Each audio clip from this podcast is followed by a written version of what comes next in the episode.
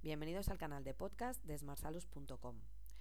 Eh, vais a escuchar el artículo hoy de qué es el esófago de Barrett, porque seguramente alguna vez lo has escuchado hablar de este, del esófago de Barrett, pero realmente no sabes muy bien qué es. No te preocupes, porque en smartsalus.com ahora te lo vamos a explicar muy fácilmente y además cómo lo puedes prevenir. El esófago de Barrett es un trastorno que se da en la zona del revestimiento del esófago. El esófago es el canal encargado de transportar el alimento, desde la garganta hasta el estómago. Cuando comemos, la comida pasa por el esófago una vez ya que está la garganta para llegar al estómago, y en la entrada del estómago hay unos músculos que impiden que la comida vuelva hacia el esófago. Sin embargo, cuando estos músculos no han cerrado completa y de forma hermética la boca del estómago, el ácido gástrico se filtra hacia el esófago, denominándose como reflujo gastroesofágico. Este es el motivo por el que una persona puede sufrir de acidez gástrica, pero también el reflujo puede dañar el revestimiento del esófago, que se convierte en algo muy parecido al revestimiento del estómago. Si esto ocurre, se dice que se tiene esófago de Barrett.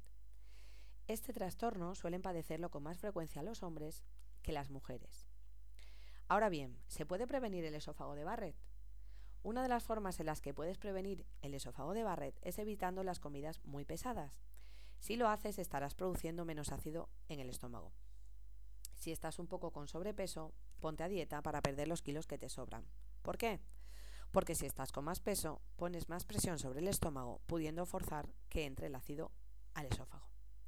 Evita comer alimentos que ayuden al reflujo gástrico, como pueden ser los platos picantes, el ajo, el alcohol o las bebidas que tengan cafeína.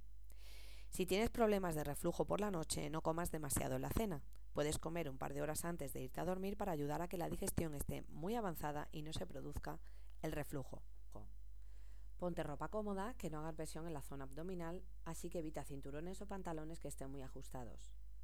Para detectar el esófago de Barrett es muy fácil. Te harán una endoscopia o una gastroscopia y el diagnóstico está garantizado.